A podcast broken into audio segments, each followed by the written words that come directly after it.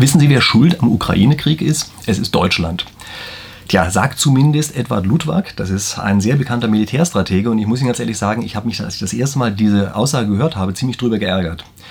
Ist aber so, dass ich dann ein bisschen weiter darüber nachgedacht habe und es ist mir aufgefallen, okay, da ist ein Punkt dran. Also er hat es vielleicht nicht so ideal ausgedrückt, dass jetzt Deutschland schuld daran ist, aber Deutschland hat tatsächlich strategische Fehler gemacht, insbesondere einen speziellen strategischen Fehler, der in der Tat am Ende dazu geführt haben kann, dass dieser Krieg überhaupt erst losgegangen ist. Und das ist eine Sache, die dahinter steckt, die mich auch schon eine ganze Zeit lang geärgert hat und auf diese möchte ich in diesem Video einfach mal kurz eingehen, wieso es eigentlich zu dieser, sagen wir mal, etwas überspitzten Aussage von dem Ludwig gekommen sein kann, dass also Deutschland schuld am Ukraine-Krieg ist. Das Ganze steht übrigens in einem Interview, was er gegeben hat in der Welt, leider hinter einem Paywall, aber ich setze Ihnen den Link unten trotzdem mal einfach mal in die Videobeschreibung rein. Vielleicht haben Sie ein Weltabo, dann können Sie das entsprechend lesen. Übrigens für den Fall, dass Sie nicht genau wissen, wo Sie jetzt hier gerade gelandet sind, ich mache hier jede Woche ein spieltheoretisches äh, Thema, was ich mir nehme und dann eben analysiere. In diesem Fall ist es ein militärisches Thema. Die ersten spieltheoretischen Anwendungen waren ja immer im Bereich auch des Militärs nicht alle spieltheoretischen, aber viele äh, frühe spieltheoretische Anwendungen. Daher eignet sich das immer relativ gut. Wenn Sie solche Sachen interessieren, können Sie gerne meinen Kanal abonnieren, weil ich hier eben jede Woche ein solches Thema aufgreife und irgendwie spieltheoretisch analysiere. Und so, wie gesagt, machen wir das jetzt mit dieser einen Aussage, die wir hier haben, Deutschland sei schuld am Ukraine-Krieg. Wenn Sie meine vergangenen Videos zu dem Thema bereits kennen, dann kennen Sie auch bereits die Grundspielstruktur, die ich hier einfach immer wieder vorstelle. Die werde ich auch diesmal zugrunde legen. Ähm, ich möchte Ihnen das hier zeigen, ganz kurz, dass Sie dieses Video verstehen können, ohne überhaupt irgendwelche alten gesehen zu haben. Ich werde die Struktur hier auch noch ein ganz kleines bisschen gegenüber früher vereinfachen, aber ich werde, wie gesagt, auf einen weiteren Aspekt eingehen, den wir in der Vergangenheit uns überhaupt gar nicht angeguckt haben oder viel zu wenig angeguckt haben. Also, gucken wir uns erstmal die strategische Situation an, in der wir uns hier befinden. Ich habe hier vor mir ein iPad äh, liegen und ich blende Ihnen das entsprechend ein was ich hier sehe, damit Sie auch entsprechend dann eben das Ganze mitsehen können. Ja? Also die Spielstruktur ist folgendermaßen. Russland steht am Anfang, spielt als erst, äh, zieht als erster Spieler und hat im Wesentlichen zwei Möglichkeiten, nämlich entweder nichts tun, es einfach so lassen, wie es ist, oder eine Aggression begehen und in die Ukraine einmarschieren. Der Westen, ich mache das jetzt hier erstmal abstrakt als der Westen, wir ähm, bröseln das gleich noch ein kleines bisschen aus, auf, aber der Westen hat im Wesentlichen zwei Antwortmöglichkeiten, nämlich er kann danach einfach die Augen verschließen und praktisch auch nichts tun, oder er kann sagen, okay, wir schlagen jetzt richtig zurück und eskalieren sozusagen bis zum Krieg. Sie können das Ganze in beiden Richtungen weit auslegen. Ja? Also gar nichts tun kann heißen viel zu wenig tun. Eskalieren heißt sehr viel tun, sodass es für beide Seiten sehr teuer wird. Also das ist erstmal die Grundstruktur, die dieses Spiel hier hat. Was Sie sehen ist, dass das vom Prinzip her ein Drohspiel ist. Also der Westen versucht durch seine Möglichkeiten, die jetzt unten hat, Russland davon abzuhalten, überhaupt erst jemals einzumarschieren in die Ukraine. Ja, das heißt, das Ganze ist ein Drohspiel. Und um zu verstehen, wie das Ganze inhaltlich funktionieren kann, müssen wir uns jetzt mal kurz die Auszahlungen ansehen. Auszahlungen heißt immer, es sagt, wie gut oder wie schlecht der einzelne Spieler einen dieser verschiedenen verschiedenen Spielausgänge findet. Ich schreibe hier einfache Zahlen dran. Ich habe in der Vergangenheit immer wieder gehört, dass mir auch in die Kommentare reingeschrieben worden ist, ah, das ist ja unwissenschaftlich und diese blöden Zahlen sind ja einfach nur ausgedacht, damit kann mir ja gar nichts anfangen. Stören Sie sich nicht an der absoluten Höhe dieser Zahlen. Ich könnte jetzt natürlich auch jede Menge Voodoo machen. Ich könnte das jetzt hier verkomplizieren, könnte griechische Buchstaben hinschreiben, ein paar Integrale bilden und lauter solche Sachen machen. Das ändert am Ende nichts daran, dass es bei den Auszahlungen ganz einfach auf eine ordinale Struktur ankommt. Also es kommt darauf an, welche Zahl ist größer als welche andere, ziemlich unabhängig davon, wie groß diese absolute Höhe überhaupt genau ist. Also wenn wir jetzt strategische Berater für eine Regierung wären, dann müssten wir natürlich größeren Aufwand betreiben, diese entsprechenden Zahlen in irgendeiner Form zu erheben. Für eine solche Analyse brauchen wir das aber nicht, weil es hier eben, wie gesagt, einfach nur auf die Struktur dieses Spiels ankommt und die ist für meine Begriffe eben relativ klar. Also aus diesen Gründen heraus vereinfache ich das Ganze so, dass wir das Nichtstun von Russland einfach mal auf Null normieren. Also das ist sozusagen der Status quo, da ist genau die Null, da ändert sich nichts gegenüber dem Zustand von vorher. Deshalb steht bei der Auszahlung an Russland ähm, und an Auszahlung an den Westen steht jeweils eine Null. Also die obere Zahl gilt immer für den ersten Spieler, die untere Zahl der Auszahlungen gilt für den zweiten Spieler. Das ist das, was wir hier an Auszahlungen haben. Die anderen Zahlen, die jetzt kommen, sagen, wie der Abstand, der relative Bezug zu diesem Ausgangspunkt ist. Also gucken Sie sich einfach mal die Situation an. Russland marschiert ein, das ist rechts, das ist diese Aggression, die es begehen kann. Der Westen guckt zu und macht nichts, also der geht nach links in seinem entsprechenden Spielbaum. Was bedeutet das für Russland? Na, was Tolles. Also ich schreibe das jetzt hier hin. 9 ist jetzt sozusagen eine hohe positive Auszahlung. Also Russland freut sich im Wert von 9. Der Westen ärgert sich im Wert von minus 3. Also die sagen, okay, Mist, die Ukraine ist jetzt verloren. Ähm, das ist schlecht für uns, das äh, ist schlechter als der Ausgangszustand war. In meinem ursprünglichen Video stand da, glaube ich, eine etwas kleinere Zahl, da stand da sowas wie minus 2 oder so. Jedenfalls erinnern sich daran, was ich eben gesagt habe. Es kommt nicht wirklich darauf an, wie groß diese Zahl jetzt absolut ist. Wichtig ist hier der Unterschied zu den ganzen anderen Zahlen, die wir haben. Das ist das wirklich Entscheidende für die Analyse dieses Spiels. Was passiert im anderen Fall? Was passiert, wenn der Westen sich entschließt, das Ganze zu eskalieren und zu sagen, nee, das nehmen wir nicht hin, jetzt schlagen wir entsprechend zurück? Dann kommen wir in dem äh, rechten Knoten unten an, Spielausgang unten an. Und da ist es so, dass das für Russland ein sehr teurer Spaß wird. Also das heißt, wenn der Westen jetzt äh, eingreift und sagt, okay, wir verteidigen jetzt aber die Ukraine, dann wird die ganze Aktion für Russland sehr teuer. Der äh, Zustand wird dann schlechter als am Anfang war. Also sozusagen die Kriegsbeute des eroberten Landes, wenn es überhaupt jemals beobachtet werden kann, ähm, ist weniger wert, als das, als an Kosten dafür aufgewandt werden musste. So muss man es interpretieren. Und für den Westen selber sieht es so aus, dass die Kosten, die man jetzt auch zum Führen dieses Krieges aufwenden muss, dass die ebenfalls sehr hoch sind. Und diesen Zustand findet man schlechter als den Zustand, dass man eben achselzuckend hingenommen hätte, dass die Ukraine aufgegeben worden wäre. Wenn Sie sich an dieser Struktur, gerade an dieser letzten Annahme stören, warten Sie noch ein bisschen ab. Ich gehe noch darauf ein, äh, was es damit genau auf sich hat. Betrachten Sie die Situation aber im Augenblick einmal aus der, aus der deutschen Perspektive heraus. Wir sind sehr stark von dem russischen Gas abhängig wir haben in, auf verschiedenste Art und Weise haben wir extrem hohe Kosten oder hätten wir extrem hohe Kosten, je weiter dieser Krieg entsprechend eskaliert. Dagegen wäre es für uns eigentlich so, dass wir sagen müssen, naja, die Ukraine ist natürlich blöd, wenn sie weg ist. Ähm, aber rein kostenmäßig sozusagen, aus rein deutscher Sicht, äh, müsste man eigentlich sagen, okay, das ist der für uns weniger schlimme Zustand ich weiß, ich kenne das, was jetzt als Argument kommt, ja, das ist ja unmoralisch und die Moral muss man ja auch irgendwie mit äh, akzeptieren und sowas. Ja, kann sein. Die Frage ist, wie viel ist einem das dann am Ende wert? Also muss ich dann fragen, okay, wenn diese Struktur so ist, muss man sagen, okay, wie viel lassen wir es uns kosten, dass wir so etwas moralisch nicht hinnehmen? Kann man alles machen?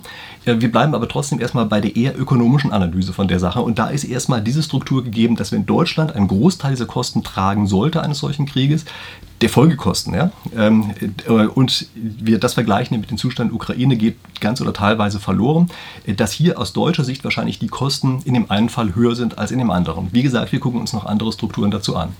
Was hat es jetzt äh, hiermit auf sich, mit dieser Struktur, die wir im Augenblick gerade haben? Zu welchen Lösungen kann das führen? Wir denken in der Spieltheorie immer in Lösungen.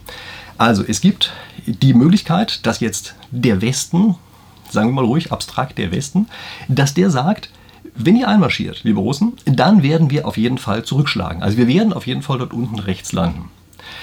Wenn die Russen das einigermaßen glauben, dann werden sie sagen, okay, das wollen wir nicht, da hätten wir ja minus 9, das ist uns zu teuer, deshalb marschieren wir gar nicht erst ein. Was sie erkennen hier dran ist, dass das ein Gleichgewicht ist also beide Seiten machen etwas, wo sie sich nicht verbessern können, dadurch, dass sie in der Situation drin sind. Aber das Ganze hat ein Problem. Nämlich der Westen muss ja nie nachweisen, dass er das wirklich tut, was er dort angekündigt hat. Also wenn die Russen gar nicht erst einmarschieren, kann der Westen schnell gesagt haben, äh, wir werden das Ganze verteidigen, weil diese Situation ja nicht eintritt. Also ist es sozusagen kostenlos zu behaupten, dass man, sich, dass man die Ukraine verteidigen wird, wo es in Wahrheit, wenn es wirklich dazu käme, Kosten verursachen würde. Das bedeutet aber erstmal, dass es zwar ein Gleichgewicht ist, also wir denken immer in Nash-Gleichgewichten, also ein Nash-Gleichgewicht, was wir hier haben, aber es ist kein teilspielperfektes Gleichgewicht. Die Perfektheit fehlt diesem Gleichgewicht deshalb, weil, wenn es einmal zum Schwur kommen würde, der Westen es ja zeigen müsste, ob er es wirklich täte. Und wenn er es dann, wenn er in dieser Situation drin wäre, dann würde er eben nicht das tun, was er angekündigt hat. Dafür gucken wir uns mal die Auszahlungsstruktur an oder die Entscheidungsstruktur an, die in diesem blauen Teilspiel unten rechts passiert. Wir haben dort als kritische Annahme drin gehabt, dass zumindest aus deutscher Sicht die, der Fall, dass man die Ukraine verteidigen müsste durch sozusagen einen heißen Krieg, dass das teurer ist, äh, als sie fallen zu lassen. Unter dieser Annahme wissen wir, dass wenn wir es tatsächlich, ähm, wirklich in der Situation drin wären, in dem rechten Teilspiel unten rechts, dass in dem Fall zumindest Deutschland stark dafür plädieren würde, lieber nichts zu tun oder lieber sehr wenig zu tun. Und Sie merken, Sie kennen das aus der öffentlichen Diskussion. Also das ist jetzt keine reine Theorie, die wir hier haben, sondern das ist das, was wir in der öffentlichen Diskussion haben erleben können. Das heißt also, zumindest aus deutscher Sicht würde sich das Ganze so darstellen, dass wenn einmal dieses Teilspiel erreicht wird, also wenn Russland wirklich einmarschiert, wir angstvoll zurückschrecken und sagen, nee, nee, nee, äh, das war uns jetzt doch zu viel, das wollen wir doch nicht. Und weil Russland eine solche Situation antizipiert, die sehen, dass das so sein wird, dann sagen sie, ja, okay, das war ja nur eine leere Drohung, dass sie zurückschlagen werden. In Wahrheit werden sie faktisch nichts tun und in Wahrheit lohnt es sich deshalb für uns eben doch einfach mal den Westen auszutesten, einzumarschieren, dann zu sehen, sie werden zurückschrecken und auf die Art und Weise eben die Ukraine uns einverleiben können, also aus russischer Sicht. Das ist ebenfalls ein Gleichgewicht, was wir haben und dieses Gleichgewicht ist auch teilspielperfekt. Also das Verhalten, was wir in dem Teilspiel haben, in diesem zurückschlagenden Teilspiel, das ist in diesem Fall ebenfalls ein rationales Verhalten. Sie können relativ sicher sein, dass Putin dieses Spiel sich so betrachtet hat, und gedacht hat, okay, so wird es wohl ablaufen. Und jetzt gucken Sie bitte einmal kurz auf die Kommunikationsstrategie, die Deutschland bereits vor dem Einmarsch äh, gewählt hat. Deutschland hätte eigentlich wenigstens verbal immer sagen müssen, passt auf, liebe Russen, wir werden dort rechts landen. Wir werden dort rechts landen und es wird verdammt teuer für euch. Wir werden Nord Stream 2 stoppen wir werden alle möglichen anderen Sachen machen. Wir werden schwere Sa äh, Waffen in die Ukraine liefern. Wir werden zusehen und auch bestätigen und fördern, dass andere Länder das ebenfalls tun. Wir werden es uns viel Geld kosten lassen. Das alles werden wir tun, damit ihr nicht einmarschiert in die Ukraine. Lieber Putin, wisse bitte, dass wir das so tun werden. Das wäre die Kommunikationsstrategie gewesen. Putin hätte immer noch drauf geguckt und gesagt, naja, schön und gut, ihr wollt mir dieses Gleichgewicht dort unten recht schmackhaft machen, aber ich weiß ja, dass es nicht teilspielperfekt ist. Das hätte er auf jeden Fall auch gesagt, wenn er die ganze Struktur erstmal so hat. Aber wir hätten es wenigstens versucht. In dem Augenblick, wo Deutschland anders kommuniziert, in dem Augenblick, wo Deutschland kommuniziert, oh je, wir sind klein und schwach und wir schwenken die weiße Fahne und wir werden auf keinen Fall zurückschlagen, dann ist das geradezu eine Einladung für Russland, exakt das zu tun, was sie jetzt getan haben. Und nochmal, gucken Sie sich bitte die Kommunikation an, die von Deutschland ausgegangen ist, bevor es zu diesem Einmarsch gekommen ist. Die Kommunikation Deutschlands war eine, bei der immer wieder gesagt wurde, wir wollen keinen Krieg, wir wollen, dass es möglichst klein bleibt und äh, ist es ganz böse einzumarschieren, aber tun werden wir nichts. Es wurde immer wieder gesagt. Es wurde auch von NATO-Seite immer wieder gesagt, also nicht nur von Deutschland, auch, auch von NATO-Seite, aber insbesondere von Deutschland Deutschland wurde es gesagt und es wurden eben auch diese anderen Punkte, also gerade wie Nord Stream 2 oder sowas, wurden nicht explizit ganz groß auf irgendwelche Fahnen draufgeschrieben. Das ist geradezu eine Einladung dazu, weil man eben als normale Kommunikation gewählt hätte, dieses etwas unwahrscheinlichere Gleichgewicht, dieses Abschreckungsgleichgewicht, das stark rauszustreichen. Wenn man das schon in der Kommunikation nicht tut, dann heißt das, man würde es in der echten Welt eben auch nicht tun und äh, auf die Art und Weise eben links unten landen. Also, das ist sozusagen der Hintergrund für das, was hier der Militärstratege uns gesagt hat, weshalb Deutschland schuld in Anführungsstrichen an dem Einmarsch Putins ist äh, in die Ukraine. Gucken wir uns jetzt ein paar andere Geschichten dazu an. Was hätte Deutschland eigentlich tun können, damit das glaubwürdig ist? Also selbst wenn wir die andere Kommunikationsstrategie gewählt hätten, hätte ja Putin immer noch gesagt, aber es ist halt nicht teilspielperfekt, das werdet ihr ja sowieso nicht machen. Mit anderen Worten, Deutschland hätte klar machen müssen, es gibt aber bestimmte Strukturen, die dazu führen, dass es eben durchaus vollkommen vernünftig ist, dort rechts zu landen. Wie kann man das machen? Also wodurch wird dieses Gleichgewicht, dieses Abschreckungsgleichgewicht rechts eigentlich ein rationales Gleichgewicht? Und die Antwort lautet darauf, die kritische Annahme, die wir hier drin haben, ist, dass es teurer ist, äh, der Ukraine zu verteidigen, als sie fallen zu lassen. Das kann aus deutscher Sicht vielleicht tatsächlich auch der Fall sein. Also es kann sehr gut der Fall sein, dass das die deutsche Sicht relativ gut abbildet. Jetzt nehmen Sie bitte einmal ganz kurz die amerikanische Sicht ein. Das ist auch etwas, worüber ich früher schon häufiger mal gesprochen habe. Ich möchte es hier aber unbedingt wieder aufgreifen. Denn die amerikanische Sicht, und das sind die Zahlen, die roten Zahlen, die ich jetzt unten einblende, ja, die amerikanische Sicht, die Sie haben, ist, dass Amerika möglicherweise sogar einen Vorteil davon hat, wenn ein Krieg in der Ukraine eskaliert. Warum haben die einen Vorteil davon? Na, zum Beispiel, weil sie damit eben erreichen können, dass Nord Stream 2 gestoppt wird. Weil sie vielleicht eine Bindung von Europa an Russland verhindern können. Das ist natürlich etwas, was aus strategischer Sicht Amerikas eher ungünstige strategische Positionen sind. Das heißt also, in dem Augenblick, wo die dort lokal diese Situation erreichen, dass der Krieg stark eskaliert, hat Amerika durchaus einige Vorteile, insbesondere da die Hauptkosten ja von Deutschland gezahlt werden, Schrägstrich der EU. Also gerade auch wenn es um Gas, Öllieferungen und solche Sachen angeht, da ist es ja so, dass das für uns eigentlich ein größeres Problem wird, für Amerika vielleicht sogar ein Vorteil, weil sie uns teilweise Rohstoffe von sich selber verkaufen können. Also das bedeutet, die Sicht von Amerika auf diese Dinge ist eine komplett andere. Und das Wichtige bei der amerikanischen Sicht ist, dass hier dieses, ähm, das Gleichgewicht, was wir ursprünglich als ein nicht teilspielperfektes Gleichgewicht hatten, also kein perfektes Gleichgewicht, dass das aus amerikanischer Sicht durchaus ein Gleichgewicht ist, was ihnen eigentlich relativ gut gefällt, was für sie einen Vorteil bringt. Mit anderen Worten, was ein normales Nash-Gleichgewicht ist. Ja, also unten rechts ist eine Situation aus amerikanischer Sicht, die vollkommen auch individuell rational in diesem Teilspiel ist. Nun wissen wir ja, dass in der Situation, die wir in diesem Teilspiel haben, es natürlich auf ein Verhältnis auch zwischen Deutschland und Amerika ankommt und dass hier Amerika im Zweifelsfall eher die eigene Position durchsetzen können wird, als Deutschland das kann. Das heißt also, in der Kommunikation hätte Deutschland gegenüber Russland sagen sollen, pass auf, das, was ihr dort machen wollt, finden wir nicht nur einfach nicht in Ordnung, sondern wir werden auch die Ukraine verteidigen. Und damit ihr uns glaubt, dass es so ist, denkt bitte daran, wie teuer es für uns wäre, es nicht zu tun. Und zwar nicht nur wegen äh, des Verlusts der Ukraine, was wir sowieso schon schlecht finden, sondern weil wir dann auch noch Krach mit den Amerikanern kriegen. Also deshalb, liebes Russland, verstehe bitte, dass dieses Gleichgewicht, was wir dort unten rechts haben, ein echtes Nash-Gleichgewicht ist. Und du wirst dich darauf verlassen können, dass wir am Ende nicht zurückschrecken werden, sondern dass wir in dieser einen speziellen Situation alle Härte zeigen werden, dass wir eben genau das machen werden, wovon wir eben gesprochen haben, dass wir Nord Stream 2 stoppen werden, dass wir schwere Waffen liefern werden, dass wir auch andere Eskalationen in irgendeiner Form mit in Kauf nehmen. Und infolgedessen, liebes Russland, geht da gar nicht erst rein, denn das Ganze ist eben ein Gleichgewicht, dass wir das verteidigen und diese Drohung ist keine unglaubwürdige Drohung, sondern es ist eine glaubwürdige Drohung.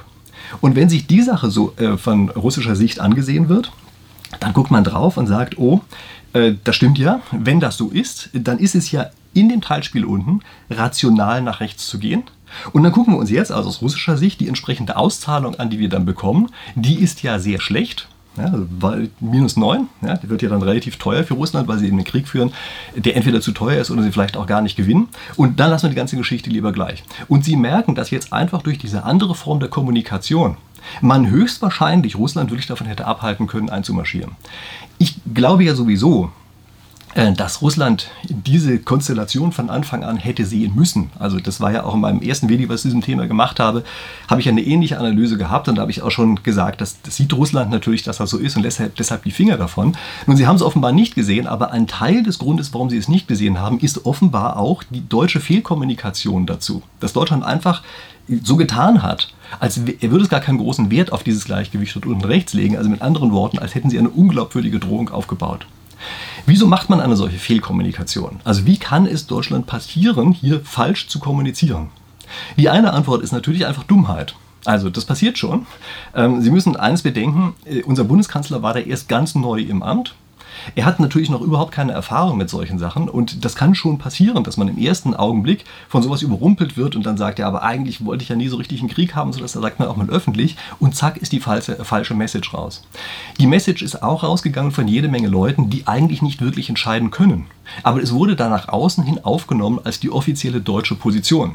Obwohl es dumm war, diese Position so klar zu machen, die waren sich gar nicht im Plan darüber, was die strategische Bedeutung für so etwas ist, wurde es natürlich von außen her wahrgenommen als, das ist die offizielle deutsche Position und die sagt, nee, dieses Gleichgewicht da unten rechts ist unglaubwürdig, da wollen wir überhaupt gar nicht hin. Also das ist eine Interpretation, die sein kann und aus deutscher Sicht, denke ich, ist es auch eine, die relativ wahrscheinlich ist. Die zweite Interpretation ist eine, sagen wir mal, etwas unangenehmere. Die zweite Interpretation ist, dass es eigentlich mehr oder weniger so eine Art Falle gewesen.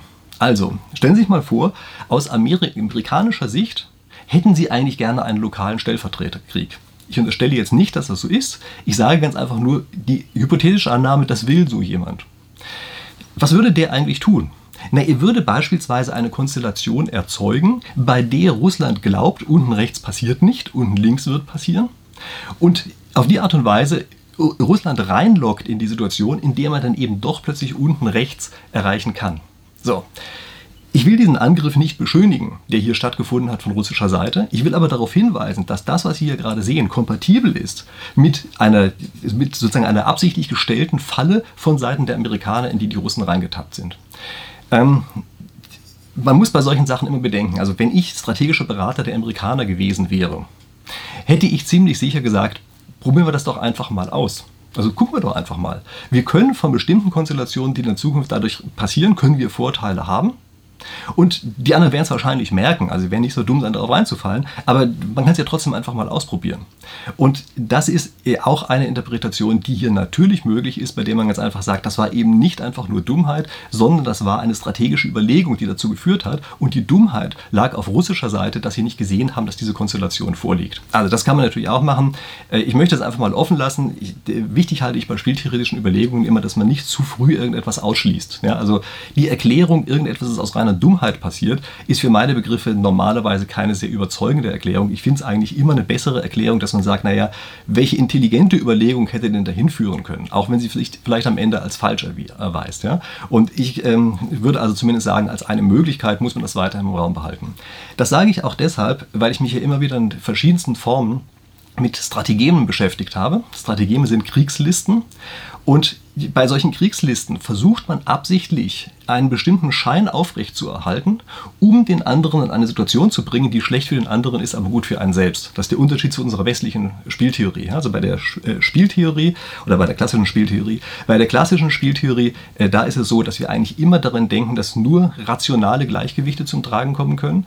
Aber Sie merken ja hier, das eine Gleichgewicht ist sozusagen überzeugender als das andere. Aber es wäre ganz schön für den einen oder anderen Spieler, vielleicht dieses weniger überzeugende Gleichgewicht zu erreichen. Und dann versucht man eben eine Konstellation, ähm, äh, zu, zu schaffen, bei der vielleicht einer der Spieler die Situation falsch einschätzt und dann eben doch in die falsche Richtung marschiert. Äh, das ist eben, wie gesagt, die, die Kunst der List, ja, die Strategeme. Strategem ist einfach der Name für Kriegslisten. Und ich kann mich natürlich dann nicht beherrschen, Ihnen an der Stelle zumindest mal noch mein Buch zu zeigen, was ich zu dem Thema geschrieben habe. Ja, 36 Strategeme der Krise. Also wenn Sie sich für solche Sachen interessieren, dann gucken Sie sich gerne mal dieses Buch an. Äh, da drin habe ich beschrieben, wie solche Strategeme funktionieren, also auf welchen Ebenen die funktionieren wo sie stattfinden. 36 Strategeme, das sind die, die aus China kommen.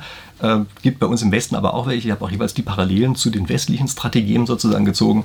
Also für den Fall, dass Ihnen solche Sachen Spaß machen, gucken Sie gerne mal in dieses Buch rein. Äh, ich kann mir sehr gut vorstellen, dass Sie da den einen oder anderen guten Hinweis drin finden. Vielleicht auch für das äh, eine oder andere, was man im echten Leben eben machen kann. So, soweit zu dem Thema. Ich freue mich jetzt auf Ihre Kommentare. Also Sie können mir gerne mal unten reinschreiben, ob ich am Ende sozusagen in meiner Denktiefe über irgendwelche schlauen Sachen zu weit gegangen bin oder nicht. Ähm, Sie können mir insbesondere auch mal reinschreiben, wie Sie das einschätzen. Also hat jetzt Deutschland eigentlich diesen Krieg verursacht durch falsche Kommunikation oder ist das eigentlich eine völlig abwegige Darstellung? Also würde mich echt mal interessieren, wie Sie das sehen. Wie gesagt, ich mache jede Woche eine spieltheoretische Analyse. Äh, Sie können gerne meinen Kanal abonnieren, um das hier regelmäßig zu erleben. Äh, Sie können mir auch gerne auf Instagram oder Twitter folgen, das ist immer schön. Link schreibe ich Ihnen auch unten in die Videobeschreibung rein, da mache ich zwischendurch immer noch mal irgendwelche Sachen. Und ansonsten freue ich mich, Sie hier in der nächsten Woche wiederzusehen. Bis dahin.